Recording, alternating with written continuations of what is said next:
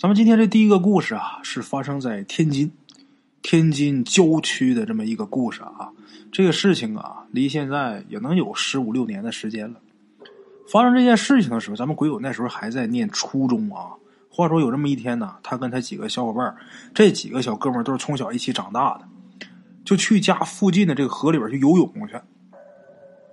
那个时候就每年暑假呀，他们都会到那儿去玩去，因为夏天的时候啊，说实话，咱们小的时候也没有什么可玩的，去河里边游泳啊，觉得挺有意思啊。那时候游泳都是脱光了下水，把衣裳呢就放在这个河岸上。他们在那玩的那片水域啊，很熟悉他们，他们一直在那玩，因为那个地方啊，第一是水草比较少，第二呢。这个岸边啊有大树，大树它有树荫呐，你这样你就不会被这个太阳直接晒呀。你如果没有树荫，在这河里边玩一天，回家之后你这身上啊，如果赶上太阳烈的话，身上都得晒爆皮。这有树荫就好多了。在这正玩着呢，那天这时候就有一个哥们就说呀，就说你看啊，我给你们表演一个，就是我不游泳，我直接潜到下边，我顺着河床往那边爬，我爬到对岸去。那大伙说：“那你来吧，是不是？”然后大伙都同意，他就潜下去了。潜下之后啊，就往那边他不是谁知道他是游是爬啊，反正是往那边去。中间呢也没有什么特别的，就是这个时间稍微长了一点。可是呢，等上了岸之后，这奇怪的事情就发生了。怎么的呢？按理说他要是爬过去，他是不是得游回来？但是没有，这哥们直接就爬上对岸了。而且上岸之后啊，那家伙在岸上大喊大叫啊，就跟疯了似的，连蹦带跳的。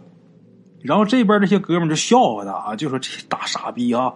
哎，那边有女的过来了，哎，逗他玩儿。可是过了一会儿啊，大伙就发现不对劲了，怎么的呢？他们这边怎么喊他，那哥们没有反应，就是自顾自在那跳啊蹦啊，而且他还是光着身子，而且有几次啊，有几回没站稳。这人直接就摔倒了。正常人要是摔倒的话，肯定本能的会用手去撑，但是他没有，就那么直挺挺的啊，就摔倒。那摔倒之后再爬起，再跳，再喊，然后再摔倒，就这样。大伙一看这不对劲儿，然后河对岸这边这些人呐，就赶紧穿衣服过去抓他去。往那边走不远有个小桥，能直接跑过去。大伙穿好衣服过去抓他，然后把他这衣服也给带回去了。到那边就给他穿衣服。结果这家伙就好像不认识他们似的啊，就好像疯了似的，就就摁都摁不住，想摁都摁不住，没办法了。他们一共是四个人，后来是费了老大劲了，才把他给拽回家，是连拖带拽的给弄回家。中途把这衣服也给他穿上了，但是衣服都让他给扯破了。等到他家之后啊，他还是那么的一边叫一边跳啊，连蹦蹬再咋的，把这些人都给吓坏了，都有点害怕。大伙就以为这别人真疯了吧啊！而且到他家的时候，他家里边没有人。然后他们不是四个人嘛？除了那个发病的之外啊，还有四个人。这四个人当中有一个呀，就跑到这个田地里边去找他妈回来。等他妈回来了，不是他妈自己一起回来的，还有咱们鬼友他妈，还有另一个哥们他妈。哎，都跑来了。等回来一看，这哥们就是犯病这哥们他妈啊，就说这是中邪了。啊，中邪了，赶紧得整啊！怎么整呢？就拿一把菜刀，拿一个一分钱的硬币，然后在这个床沿上立着一分钱的硬币，就很像这个立筷子啊。他那是立硬币，一分钱的，他不是一毛钱的啊。一分钱很窄呀，现在都很不好找这种硬币啊。拿了一分钱的，在这个床沿上立着，一边立呀，一边念叨：“谁谁谁呀，是不是你呀？谁谁谁呀，是不是你呀？”就念叨这些死人的名字，就是已经死了挺长时间的这些人啊，孩子的近亲，一边念叨一边还说：“哎呀，这个孩子还小啊，有什么事啊，别折腾孩子，有什么事都好商量。”一边念叨一边立，但是念好几个名字啊，这硬币都没反应，不立不站。到最后啊，就喊到了一个死了很久很久的这么一个人的名结果那一分钱啊，嘣儿就立住了，在这床沿上啊就站住了。咱说这一毛钱，一毛钱这个硬币，大伙知道，你在这个不平的地方，你想把它立起来都很难。这一分钱那就更难了，它很窄呀。结果那一分钱就立住了，光是立住其实没有什么神奇的。接下来呢，犯病的这位他妈就拿菜刀就砍这个硬币，就一边砍一边说好话。咱说你一个硬币立那儿，你拿菜刀去劈这硬币，那肯定一劈就倒啊。结果很奇怪的事情发生了，就这硬币啊劈不倒。他妈就一边劈一边说好话，最后把这硬币都给劈成两半了。咱知道啊，那个一分钱硬币它是什么材质啊？有点近似于铝，但是它不是铝，它是一种合成金属。哎，这个东西，那菜刀把这东西都给劈成两半了，那硬币还立着。就一边一半啊，在那立着，看真挺瘆人的。后来犯病那哥们儿都开始吐白沫了，这硬币还是不倒。最后实在是没招了啊，就把这个死者就已经死了很长时间这个人的亲人给叫过来一个。结果这人来了以后啊，就说呀：“你该回哪回哪去吧。你说你死都死了，你别让这活着的还跟你一起受累赘啊！你赶紧走，别祸害人了。”就来念叨这么几句啊，这硬币嘣就倒了。没过多长时间，犯病那哥们儿也醒过来了，然后就问他说：“刚才怎么了？”他还纳闷呢，还问别人呢：“我怎么回来了？”哎，到后来呀，就从大人的口中啊，咱们鬼友他们得知，这个死的这个人呢，死了得有十来年了。这人是怎么死的呢？先喝的农药，后来又跳的河。哎，那就是抱了必死的心呢啊，自杀的。跳的那条河就是咱们鬼友他们玩的那条河，一起游泳那条河。咱们鬼友当时一听完，心里那个凉啊！怎么的呢？之前呢，有的时候找不着人，就是天又特别热的时候，他都是在吃过晚饭以后啊，天都已经快黑了，他还在那河里边游泳呢，而且还是他自己。好在啊，没有什么事啊。现在一想啊，真的是有点后怕呀。打那以后，咱们鬼友啊，从来没有再在那个河里边游过泳。不光他，就一起玩那几个人，谁也不敢在那游了，真挺吓人的。就平常好好的一个大小伙子，啊，上水里边游一圈，出来就变那样了。其实像这个事情啊，我们用科学方式怎么去解释呢？这个爱因斯坦曾经说啊，人的这个思维啊，它就是一种电波。什么电波呢？我们看那有那种鱼啊，它能放电。这个爱因斯坦就说，这个人其实也是可以放电的，只不过这个电波没有像那个鱼那么强大啊，就啪啪啪放电的那鱼那么强大。但是这个人的思维，它也是一种电波。人死了以后啊，身体死了，但这个电波它还活着，还在这个宇宙当中，还在我们生活这个世界当中。只不过它是一种无形的东西。像这个，咱举个例子啊，就像这个什么黄鼠狼迷人呐，还有这个大仙儿上身呐什么的。其实，如果按照爱因斯坦他所说的，那就都是各种电波。有些人呢，他这个体质啊不好，或者说脑部有什么疾病啊，他就容易接收到这种电波。而正常人身体很健康的啊，就是我们所谓阳气很旺的人，他就不容易被这种电波所侵蚀。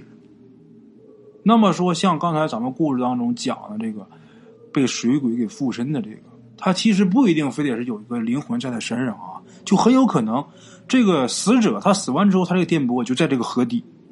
恰巧这个哥们儿啊，他在这河里边游泳玩的时候，爬的时候，这股电波突然间感染了他自己的思维，所以说他脑子里边所想的东西，就是那个电波的信息。哎，这是用科学能解释了的。那么接下来大圣要讲的下一个故事，那就是用科学解释不了的了。这个故事的提供者。年龄今年挺大了，咱得叫叔叔大爷。哎，咱就说这位啊，在一九七八年冬天的时候，他去离他们家能有呃十多里地的这么一个乡里边去给人家打家具。他是干嘛？他是木匠。那家人是为什么找他打家具呢？因为要聘闺女，姑娘要出嫁给打嫁妆。被请去的人啊，不光他自己，木匠一共是请了三位，除了他还有两位。那年年头好啊，结婚的特别多。那几天呢，呃，咱们鬼友啊，他还应承了给自己村里边陈五家女儿打嫁妆，所以呢，到了呃那家之后，他手上干活啊就比较快，加把劲儿，想早点干完，回还得干完之后回自己村给陈五家还得干呢。就这么的，原本是六天的活，五天到了傍晚就干完了。这个陈武家催得很急，因为说那两天他们在这干活的时候，经常是托人来捎口信啊，你快点回来呀，我们那也着急。就这么的，咱们鬼友就想着跟东家算完账啊，赶紧回家。回家以后吃口饭，赶紧睡觉，然后第二天一早就可以去陈武家给陈武家干活了。哎，他是这么想的。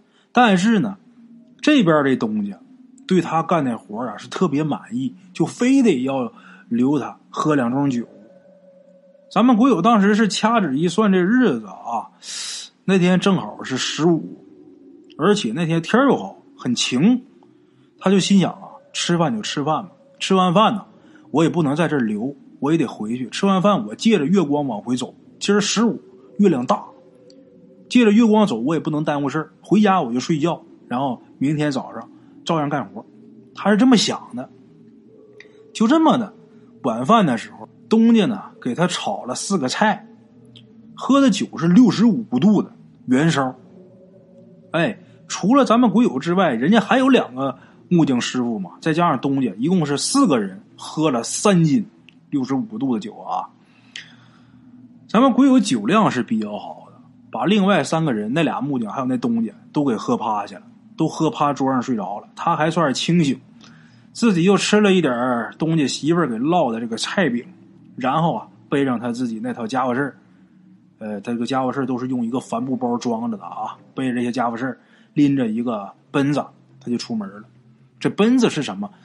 奔凿斧具，这个是木匠干活用的这些家伙事儿啊。这奔子就是刨木头用的啊，类似于小锤子，但是它那边特别薄。哎，奔子背着帆布包，提溜这个奔子就出门了。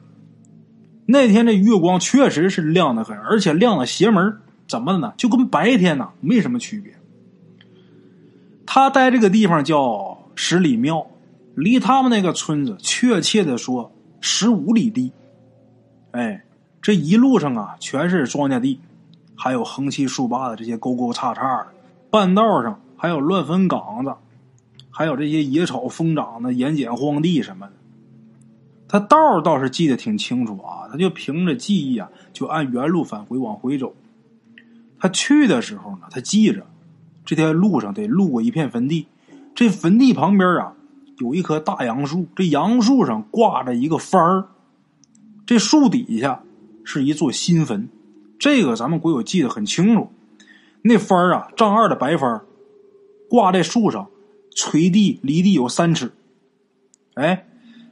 他就一边走啊，一边就合计明儿这活走了有一会儿啊，他就看见那个压着坟头纸的新坟，还有那个雪白的幡儿。虽然说晚上看着这些东西啊，有点他妈瘆得慌，但是呢，看着这东西就证明他没走错路啊，他这心里边就有底儿了。然后自己一边唱歌一边往前走，唱歌那完全就是为了给自己壮胆儿。唱了一会儿歌呢，他这会儿觉得啊，过了这个坟，这会儿我应该是到马庄了。到马庄之后，马庄离我们村还有七里地。到了马庄，有一条笔直的一条土路，就直接通我们村子，哎，就没这么偏了。往前走，可是越走越觉得不对劲儿。走着走着就觉得怎么周围的这路这么熟呢？再仔细辨认一下周围呀。咱们鬼友一下就毛骨悚然，怎么的？他又看见那棵很熟悉的大杨树，还有树上垂下来的那个幡儿，当然还有那座新坟呢。咱们鬼友就想：我怎么转回来了？我没记得自己拐弯啊！这时候心里边马上就开始想老人说的那个鬼打墙，他就心想：我碰上鬼打墙了吧？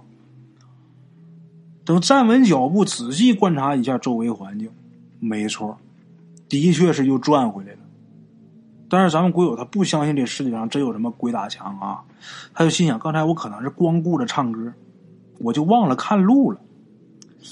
这回好好看看，看清楚回去的路，然后他又开始大步的往前走。这段路不但是崎岖，而且是极为不平，不断的上坡啊、下坡、左转右转。走了大约能有一袋烟的功夫，突然间咱们鬼友头皮一阵发麻，头发全竖起来了。怎么呢？又看见这个坟和那范儿了。这回他是真害怕了。刚才他一直是仔仔细细的按照之前他走过的那条路往回走，一步都没错。这怎么又走回来了？他就心想：坏，这天底他妈真有鬼啊！我是真是遇着传说中这鬼打墙了，害怕了，不敢走了，就一屁股就瘫坐在地上了，一动不敢动啊！真害怕。周围又很静，就连一声鸟叫都没有啊！咱们鬼友也不知道自己在地上坐多长时间，再环顾一下周围啊，一个人影也没有啊，鬼也没有。他心想：鬼打墙，我得碰着鬼，鬼也没碰着。这会儿庄稼早就收了，周围就是空空荡荡的，在这月光下面啊，什么都泛着惨白，看着就觉着瘆得慌。他坐了一会儿啊，觉着冷了，怎么呢？刚才他忙着赶路，再加上下那一下，贴身的这衣裳全都被这个汗给塌透了。这会儿身上这股热气儿下去了，贴身的衣服就变得冰凉了。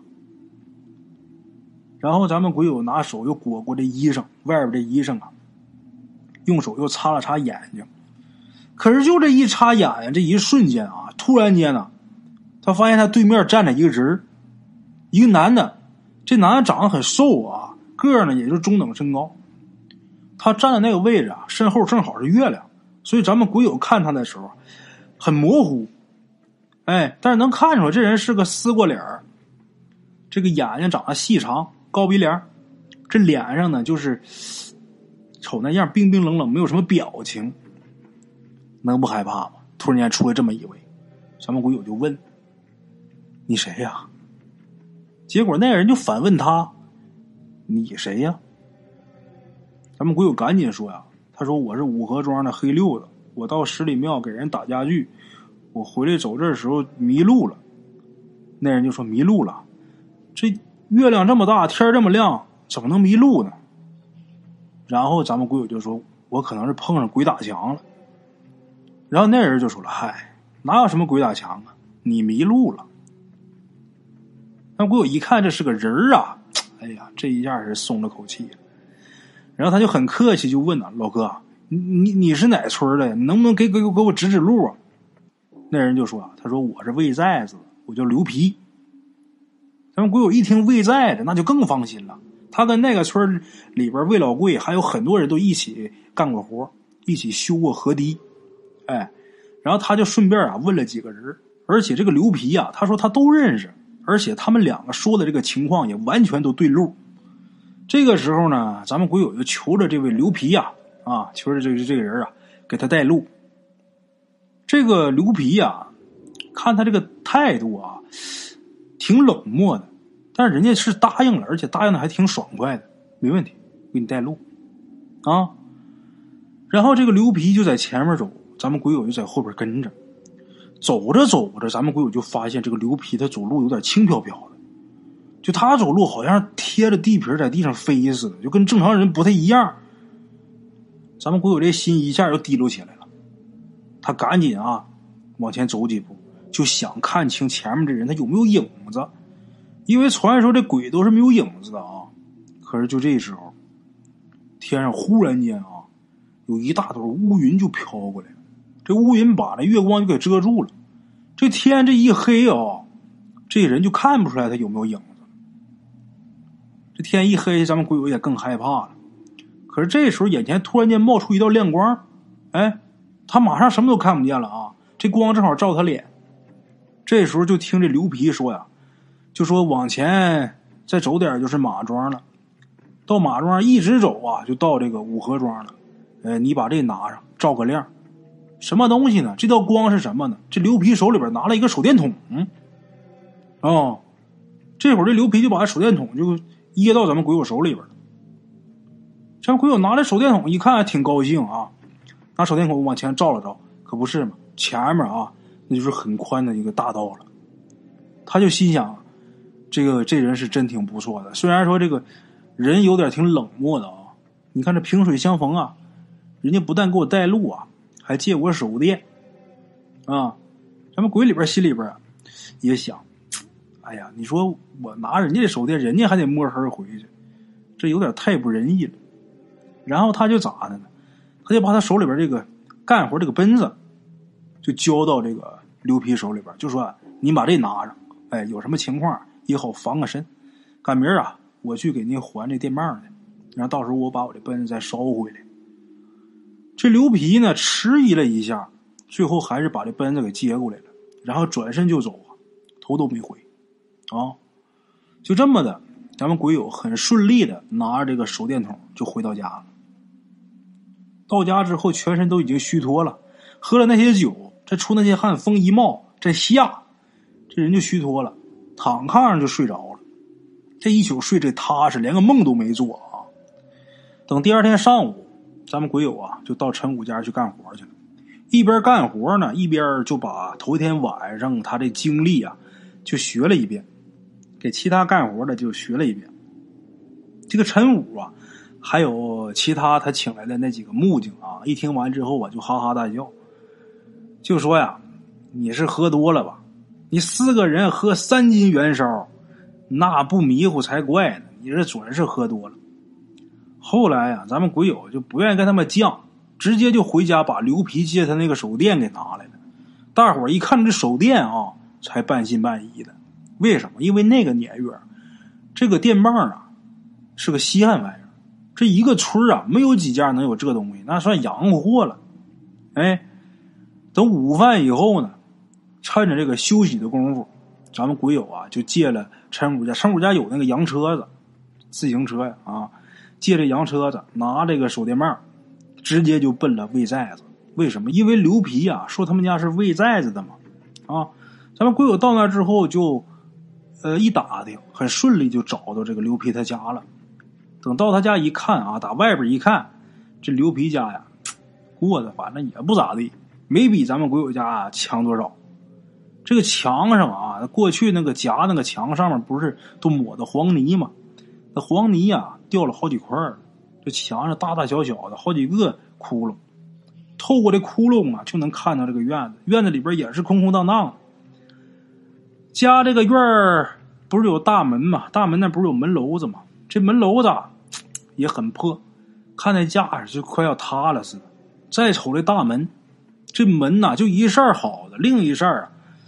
歪歪扭扭的，在这个门框上挂着，就没掉，就算是好事这鬼友就合计，你说这家过这样哈，还能支起手电筒，支起这个电棒啊，这很难想象啊。他就把这洋车子就支在门口，然后呢就往院里边喊，就说家里有人吗？有没有人在家呀？紧接着就听啊，来了来了，有这么一个女的。左手啊，就拿了一个纳了一半的鞋底儿，右手啊拿个锥子就出来了。然后咱们鬼友就问呢，就说这是刘皮大哥家吗？这女的先是一愣啊，啊上下看了一眼咱们鬼友，又说是啊，你认识他呀？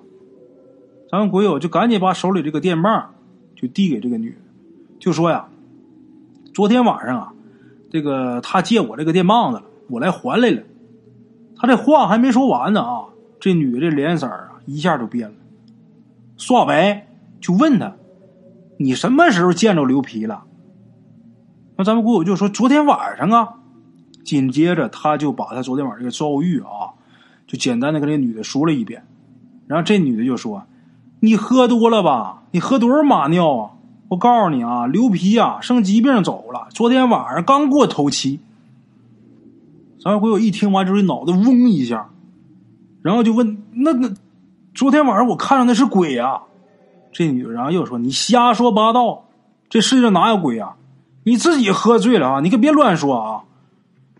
然后咱们鬼友又说：“那你说这电棒咋回事啊？”这女的就说：“我还问你呢，这电棒，这个电棒子是他生前最喜欢的东西，这家里边没有什么值钱的家当，就拿这个给他陪葬。你打哪来的？你不是打坟里抠出来的吧？”咱们鬼友一听，当时就懵。这事儿有点太玄乎了，而且这地方现在不能再待了，再待可能被人家给讹上了。赶紧是抄起这个车子，紧跑几步，飞身上车，就跟逃命似的，就离开这个魏寨子。出了村子大概能有二里地吧。他把车子把稳，回头看了看，没人追出来，他这才算是放心。然后啊，放慢车速，又骑了一会儿之后啊，张国友又觉得这道熟悉，再抬头一看，又骑到那个挂幡的那棵大杨树跟前了。这大杨树下面那个新坟，人那有碑，不是石碑，就一木头板，但是这碑上写着呢。刘皮之墓，而且这个墓碑的顶上就放了那把跟了咱们鬼友很多年的那个奔子。咱们鬼友一看明白了，好嘛，等于是什么呢？昨天晚上他到这之后，他就迷了路了。说白就是鬼打墙了。那鬼打墙撞着的到底是不是刘皮？他不知道。如果要不是刘皮的话，那为什么在刘皮这个墓跟前啊鬼打墙？那如果是刘皮的话，那刘皮为什么要送他一段，还借他手电？他就整不明白了。他在这个刘皮坟跟前，因为是白天嘛，他站了好长时间了。后来呀，他把这个奔子拿下来了，然后啊又磕了两个头，就说：“刘大哥，您应该是比我岁数大。不管是怎么样啊，昨天晚上我非常感谢啊。”那个，你给我领道啊！我这没有什么事我谢谢你。这手电筒啊，我还给您媳妇儿了，因为我我不知道你已经没了呀，我只能是送您家去了。这奔子我拿走了，以后啊，赶上年了节了的，我呀给您烧点纸啊。就这么说完之后，骑上车子回去了。就这件事情啊，咱们鬼友这一辈子就遇到过这么一回灵异事件。这件事情你就没有办法用这个科学方式去解释去了。咱说不说别的啊？你就说哪怕这个意识电波再怎么影响人的大脑，那陪葬那个手电筒它怎么出来的？就这个事儿啊，我大圣我是想不明白。好多事情啊还有待探索啊。好了啊，各位老铁们，今儿啊大圣给大伙说到这儿啊，明天同一时间呢，大圣啊再给大伙讲点稀奇的。咱们讲一讲这个东西啊，用这个医学角度怎么解释，神学角度怎么解释，用科学角度怎么解释？咱综合来看一下这个事儿到底孰是孰非，到底这个世界上有没有神鬼妖狐？好了啊，明天见。